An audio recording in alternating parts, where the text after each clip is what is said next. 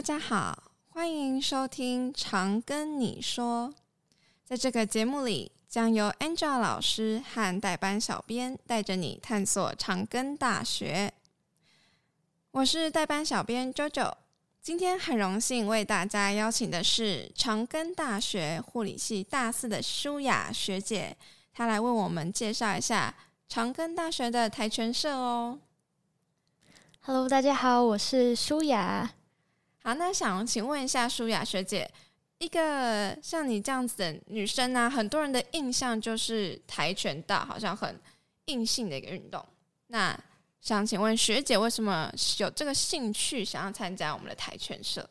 我一开始想要接触跆拳道是在我国小的时候，然后我们学校就是那个小学里面有办一个暑期夏令营的活动，嗯，那它是一个短期的跆拳道体验。呃，基本上不太可能就是拿到倒带。大家知道跆拳道腰部上面会绑个腰带，那它是有颜色的嘛一开始就是白色。那虽然那个体验营大概是一个月到两个月左右，但是因为它就只是体验，所以其实没有拿到倒带。但是就是在那个小小的年纪，我就种下了一个就是想要踢跆拳道的一个种子，这样子。我觉得踢跆拳道的动作看起来真的很酷，尤其是就是看到电影，看到呃那些很正义的人，什么警察之类的角色，他们在对抗坏人的时候，感觉都会有一些很酷的踢击。嗯，所以我就在大学的时候看到有这个跆拳道的社团，我就觉得跃跃欲试，想要知道就是跆拳道是什么样的运动，所以我才加入的。哦，那既然讲到跆拳道是什么样的运动，学姐你觉得呢？跆拳道对你而言是怎么样的？应该是说有什么样的意义，或是这个运动对你来说？有带来什么样的好处吗？OK，所以其实我在国小、国中的时候都有接触各种不同性质的武术社团。嗯，那大呃其实就是跆拳道跟武术，中国武术。嗯，那我其实还是觉得跆拳道跟其他武术性质的社团不太一样，是因为我们有很多足部的运动。那大家知道跆拳道的这个“跆”啊，它左边其实是一个足字旁，不是手部的这个“跆”。嗯，所以就看到这个名字，就是我们就可以知道说，跆拳道是一个主要用。脚来攻击的一个运动是，所以我们特别就会钻研在脚部的攻击。那你要怎么样在就是用腿部的攻击，还可以攻击的很很酷，然后有不同的招式。那这就是跆拳道主要钻研的部分。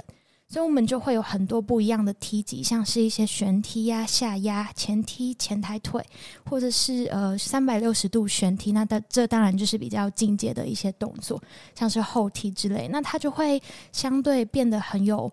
花样，然后它呃不仅是一个可以防身的一个武术，那它也是一个可以拿来表演用的花式武术性质这样子。嗯，那学姐会觉得说跆拳道跟一般的中国武术有什么样的差别吗？其实我觉得，呃，如果说是武术的话，那就是大同小异嘛。那我们一开始学，一定就是希望多少可以防身。或者说没有办法达到防身的效果的话，至少可以强健体魄。嗯，所以在这部分当中，其实跆拳道跟大部分武术性质就是没有差异太大。那我会特别喜欢跆拳道，就是我刚刚说的，因为它的踢击特别的酷。嗯，所以就是像有时候我们可以看到一些韩国的影片，就是他们可以跳起来，然后踢到一个非常高的木板。或是把木盘呃木板击破，我觉得这是一个就是看起来很适合耍帅的运动。相较呃武术当然也是有，比如说他们可以耍刀耍剑这样子。嗯，对对。但是我就觉得跆拳道赤手空拳，感觉看起来更厉害一些。原来是这样子啊，那。这样子的跆拳道啊，学姐就觉得说，在每一个课程里面，你可以学到什么样的东西？那我们一开始一定会先训练我们的体能，是你没有一个好的体能是没有办法做到这些动作，因为这些动作其实讲究的是你的爆发力，嗯，还有你在场上如果跟人家在对打的时候，你要怎么样？呃，在爆发力的同时又可以持久。那一场比赛的话，现在是一分半的时间，你要如何在这一分半当中都很有爆发力？一定就是从你的体能开始训练。这课总共是两个小时，那前一个小时就会训练我们的体能，就是专项体能的部分。那当然就是着重在腿部肌肉，还有一些肺活量的训练。嗯，那接下来后一个小时，我们就会教一些基本的足部呃足技。嗯，技是技术的技。那我们就会教，就是大家说你要怎么样用腿部，然后可以将你的力量集中，然后就是变成一个有爆发力的动作。嗯，对。那这就是我们跆拳道主要在训练的。那可以问更细节的一点，因为腿部训练很重要啊。那像有些人就觉得说，嗯，我好像腿部的力量好像不太够哎，可是我很想加入跆拳社。那建议这样子的人要先做什么样的训练会比较好？嗯，我觉得这部分的话可以先不用担心，因为其实很多人到大学之前是没有学过跆拳道，嗯，或者是可能就是很基础的一些色带这样子。对，那呃，可能也不是那么多。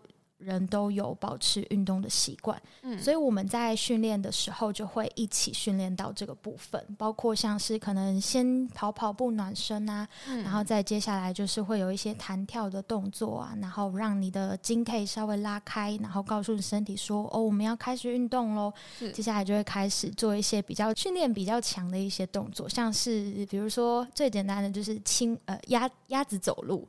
就是蹲着脚，然后抓着你的手，抓着你的脚踝，然后就是这样走路，这样就是看起来很像小鸭子在走。对，那就是这些动作呢，是可以训练我们大腿的肌肉，那就会帮助你在呃踢级的时候更有力气。嗯，所以如果加入长庚大学的跆拳社，是有机会出去比赛的吗？没错，我们一天呃一年四季其实都还蛮蛮都有蛮多种比赛。那讲到比赛的话，其实跆拳道不只是像刚刚说的那种对打。嗯、如果你觉得就是对打看感觉是一个很暴力的运动的话，其实跆拳道还有另外一种比赛叫做品势。那品势就像我们看中国武术，就是会有一套一套的拳，跆拳道也有，那我们就叫做品势。嗯、那就是也也叫做形，形就是那个。很很有型的那个型啊，对，就是对。那我们在训练的时候也会教到这个部分。那刚刚说到一年四季就是有很多各种不同的比赛。那我们跆拳道社最常去的一个。对打性质的比赛叫做红光杯，嗯，是每个学期都有办，所以一年就会有两次出去比赛。那它是在台中的红光科技大学比赛，嗯，那品试的话有一个比赛很有趣，就是它在大概呃每年的二月到三月期间会举办，它叫做草莓杯。哦，就是草莓杯，就是你只要去参加，这是一个品试的草莓，对对对，你只要参赛就送你一盒草莓，就是不管你不管你有没有得到呃这个参加呃，就是它是一个参加奖，不管你有没有名次，你都可以拿草莓，所以就是一个相对鼓励性质很高，但是你不需要很多的呃技术，你就是基本上只要有好好锻炼都可以参加的一个比赛。嗯，那如果我不太想比赛。那我可不可以透过比如说考试的方式去做一个断代的的得取这样子，或去做一些晋级？可以，可以。那我们就是每个学期，对，每个学期都会有一次晋级的机会。嗯，那晋级就是像我刚刚说的，跆拳道晋级总共有三个部分，就是只要你三个都完成的话，你就可以成功晋级。第一个。呃，第一个部分就是我刚刚说的品试，嗯，那每一个阶段就是我们用颜色来区分，那每一个阶段就是会有不同的品试内容要去学。那第二个就是我们会有一些基本足迹的训练，比如说我从呃白带变成黄带，我可能就要知道呃前踢是什么，嗯，然后旋踢是什么，这些是最基本的足迹。那我们在每一次晋级的时候，你要就是有一些特定的。足迹要会，嗯，那接下来就是对打。那这个这个对打呢，它是比较简单的，就是不是像你在外面，就是你一定要打到赢才可以晋级，而是你只要有一些基本的，比如说你会闪躲啊，或者是你在动作的时候脚步是和谐的，那基本上都会晋级。嗯，所以就是考试的这个部分可以不用太担心，因为我们就是每个呃学期都会有教练带着我们一起为着考试的内容做准备。嗯，所以其实背后有一个很专业的教练在帮忙进行这样的课程。是，我们的教练都有拿到黑带，黑带基本上大家就是看到颜色是最深的。对、嗯、对，那就很像是我们在这个呃领域当中，我们已经就是有有一定的程度就可以拿到黑带。嗯，不过我这边补充一个小知识，很多人以为拿到黑带就是最厉害的，害的，但其实黑带只是一个开始哦，代表说你已经知道这个运动。它大概的样子，然后你要准备开始好好的努力，所以黑带其实是跆拳道的开始。在你拿到黑带的时候，我们会有分一到九段，九段是最厉害。那我们一开始拿的就是黑带一段，所以如果拿到黑带的话，就是大家可以加油继续努力。那九段之后呢？代表说你是九段的话，就应该是最顶尖的那个跆拳道选手吗？呃，对。那呃，就是刚刚说到的色带，就是有各种不同的颜色的话，都是可以在我们长庚里面自己晋级的。嗯，到了黑带，只要你是。呃，我们红色黑带下面就是一个叫做红二呃红黑头的一个色带。嗯，那你到红黑头要考黑带的时候，你就要去外面是有一些道馆或者是以认证过的地方才可以考到黑带。那据说九段我是还没有达到那个等级，嗯、那九段的话，听说是要到韩国去考试，所以在台湾是没有办法考。黑带九段的，真的很好像很国际化的这一条路哎，对，其实蛮像是电玩打怪的感觉，嗯、好像一等一等过去打，对对对，感觉就是有个里程碑的感觉概念。不过听说九段是真的不不容易考了，嗯，对，因为它相对就是需要较高的一些技巧啊，或者是你在激励上面你是真的要达到一个巅峰才可以拿到九段，所以九九段不是那么好，呃，不是那么容易可以得到的。是，那因为我们我们上体育课，长庚大学体育课啊，有一个很特别的课程，就是要教跆拳道的部分。那我还记得说，老师第一天上课就要教我们礼仪的部分，尤其是哎上上课下课要来一个 OS。我我其实不知道台呃长庚大学台体育课有跆拳道，是空手道还是跆拳道？哦，还是那是空手道？因为我好像有听说就是。是空手道，嗯、呃，应该说我们学校有一个体育老师，他是空手道专门，就是专业的。嗯，但我不确定有没有跆拳道专业。那空手道其实蛮容易跟跆拳道搞混，第一个原因是因为道服就是很像。嗯，我们就是打比赛或者练习的时候会穿那个道服。对，那其实空手道他们的道服是用绑的浴衣那样子，就是它是用绑在侧边腰部的。就是感觉，但是跆拳道比较像一件衣服，嗯、就是它是有那个呃那种领子的，就是它不是绑住你的衣服在侧边。嗯，对对对，就是所以分辨的第一个步骤就是衣服。嗯、那第二个是其实颜色蛮相似的，就是他们会多出一些我们没有的颜色，不过大致上也都是黑带为就是比较高的就是呃阶段这样子。对，所以色带的话可能会稍微比较难分辨一点，但不过呃，空手道就是既然都讲到它是手嘛，所以它的手部的动作就会比较多，较多哦、没错。所以呃，很多人会搞混空手道到呃和跆拳道，不过他们两个其实是有点不太一样的运动啊。原来我自己都搞错了。那可以再请问一下，那既然空手道的奥义可能就是 OZ 的精神。那跆拳道的奥义呢？有没有什么样的精神是让你很印象深刻？